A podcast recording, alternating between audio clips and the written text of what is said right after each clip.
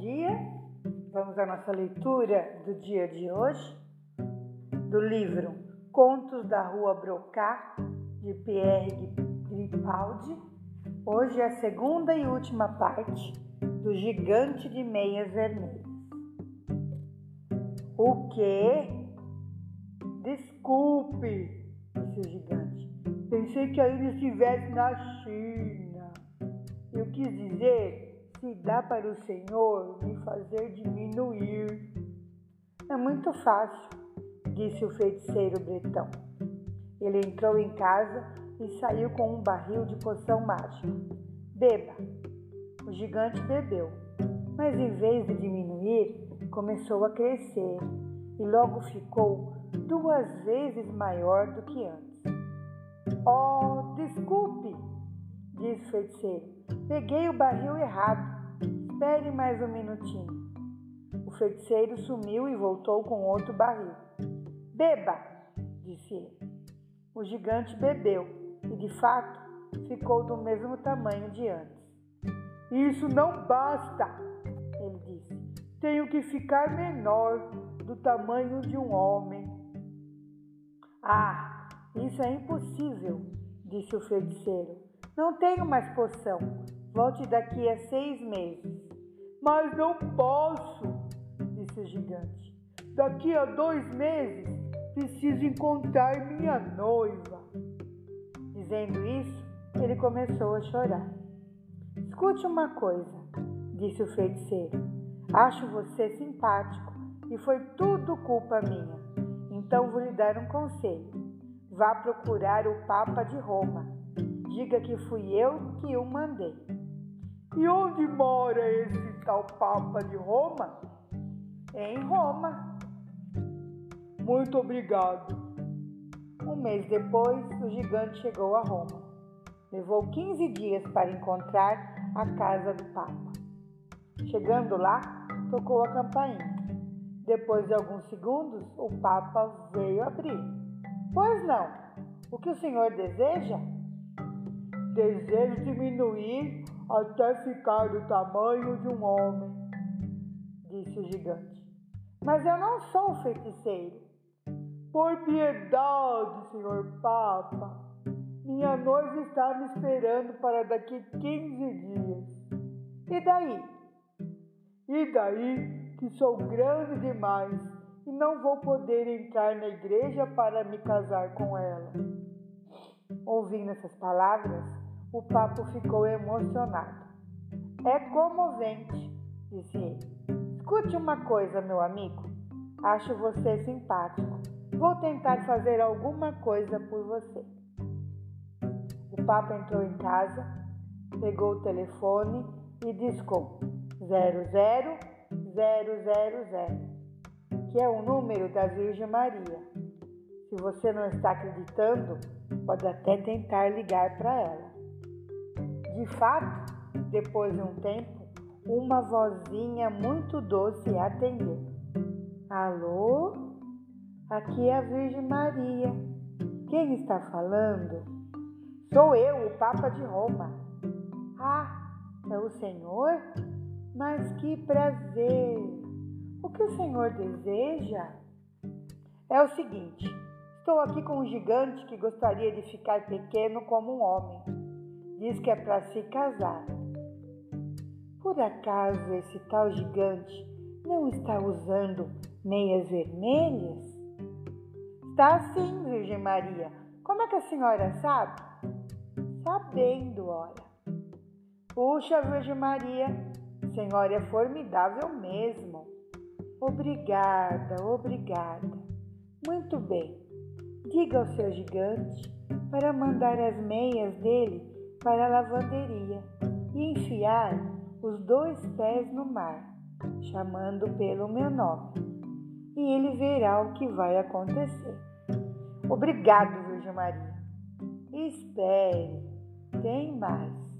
Como eu acho que vai haver uns probleminhas, depois disso ele poderá formular três desejos que serão atendidos imediatamente. Mas cuidado! Só três desejos. Vou dar o recado. e o Papa disse ao gigante tudo que a Virgem Maria havia falado. No mesmo dia, o gigante mandou lavar suas meias. Foi até a praia, enfiou os pés na água azul do mar e começou a gritar: Maria! Maria! Maria! Pluft! E o mar não dava mais pé para ele. O gigante estava pequeno como um homem. Ele voltou a nada, secou-se no sol e foi até a lavanderia. Olá, moço, vim buscar minhas meias vermelhas, mas aqui não tem nenhuma meia vermelha. Claro que tem, o par de meias vermelhas de três metros de comprimento. O senhor está falando daqueles dois sacos de dormir? Estou dizendo que são meias. Escute aqui, disse o moço da lavanderia. Pode chamar aquilo do que quiser, mas para mim, meia onde dá para a gente entrar inteirinho é saco de dormir. Tudo bem, tudo bem, só quero minhas meias de volta. Mas, quando quis calçar as meias, o coitado percebeu que elas haviam que elas haviam crescido e que batiam e passavam por cima da cabeça dele. Então começou a chorar. O que vai ser de mim? Não sou mais gigante e sem minhas meias vermelhas não sou mais ninguém. Ah, se elas ficassem do tamanho do meu pé!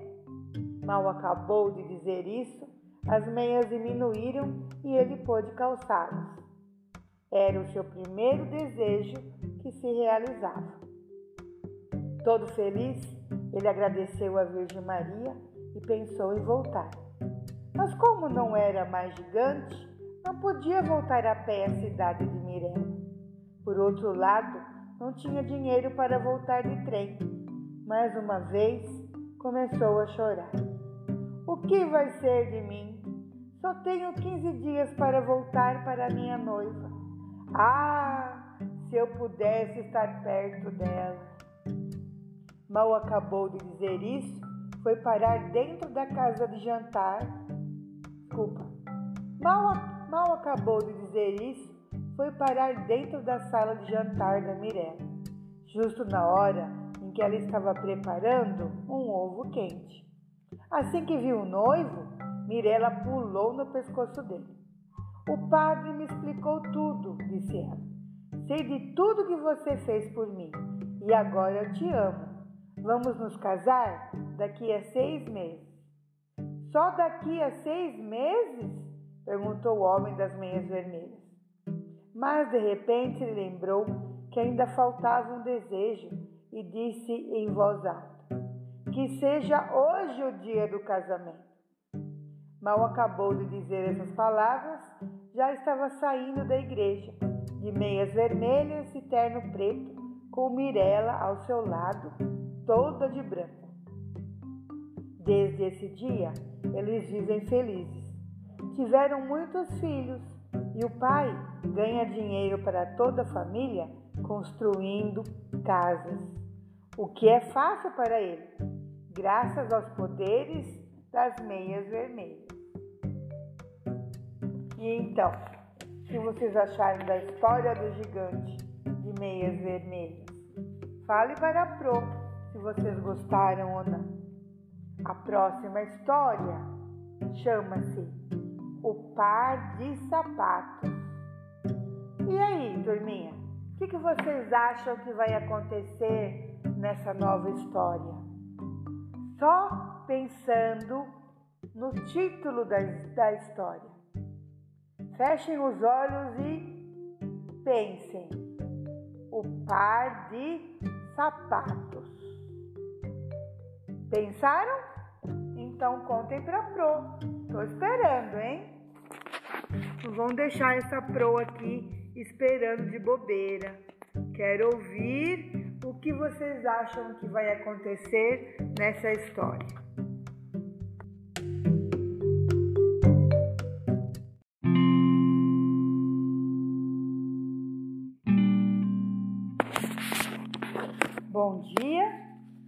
Vamos lá à próxima história.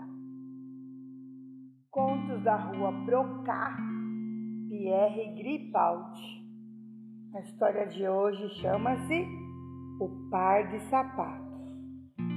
Era uma vez dois sapatos casados que formavam um par. O sapato direito era o homem, chamava-se Nicolau. O esquerdo, que era a mulher, chamava-se Tina. Os dois moravam numa caixa de papelão muito bonita, enrolados em papel de seda. Sentiam-se muito felizes e tinham esperança de que aquilo durasse para sempre. Mas certa manhã, uma vendedora tirou o par de sapatos da caixa para uma senhora experimentar. A mulher os calçou, deu alguns passos, achou que estavam ótimos e disse: Vou levar estes. Quer que embrulhe? perguntou a vendedora. Não precisa, disse a mulher. Vou calçada com eles. Ela pegou e saiu, com os sapatos novos no pé. Foi assim que Nicolau e Tina andaram o dia inteiro sem se verem. Só foram se encontrar à noite, dentro de um armário escuro. É você, Tina? Sou eu sim, Nicolau. Ah, que felicidade! Pensei que tivesse perdido você. Eu também. Mas onde você estava? Eu? No pé direito. E eu estava no pé esquerdo. Agora estou entendendo. Sempre que você estava na frente, eu estava atrás. E quando você estava atrás, eu estava na frente. Por isso, a gente não conseguia se ver. E vai ser esta vida todos os dias? perguntou Tina. Acho que sim. Mas isso é horrível. Ficar o dia inteiro sem ver você, meu amor. Não vou conseguir me acostumar com isso nunca, Nicolau. Tive uma ideia, disse Nicolau. Já que eu estou sempre à direita e você sempre à esquerda, quando eu for para a frente, vou me desviar um pouquinho para o seu lado. Assim a gente se vê. Combinado? Combinado. E assim fez Nicolau. No dia seguinte, a dona dos sapatos não conseguia dar três passos sem que o pé direito se enroscasse no salto esquerdo. E plaft! Lá ia ela para o chão. Naquele mesmo dia, ela foi consultar um médico, muito preocupada. Doutor, não sei o que tenho. Fico toda hora tropeçando em mim mesma. Tropeçando na senhora mesma? Isso mesmo, doutor. A cada passo, meu pé direito se enrosca no meu salto esquerdo e eu levo um tombão. Isso é muito grave, disse o médico. Se continuar assim, vamos ter que cortar seu pé direito. Aqui está a receita. São 10 mil francos de remédio. A senhora me deve 2 mil francos da consulta e volte amanhã. Naquela noite, dentro do armário, Tina perguntou a Nicolau: Você ouviu o que o médico disse? Ouvi sim. Que horror! Se cortarem o pé direito da mulher, ela vai jogar você no lixo e nós vamos ficar separados para sempre. Temos que fazer alguma coisa. Mas o que? Tive uma ideia. Já que eu fico à esquerda, amanhã sou eu que vou me desviar um pouco para a direita, para a direita, para cada vez que der um passo à frente. Combinado? Combinado. E assim fez a Tina. Então, durante todo o segundo dia, o pé esquerdo é que se enroscava toda hora no salto direito e plaft! Coitada da mulher ia para o chão. Cada vez mais preocupada, ela voltou ao médico. Doutor, estou cada vez pior. Agora é o pé esquerdo que enrosca no salto direito. Cada vez mais grave, disse o médico. Se continuar assim, vamos ter que cortar seus dois pés. Aqui está mais uma receita. São 20 mil francos de remédios. A senhora me deve três mil francos da consulta e não se esqueça de voltar amanhã.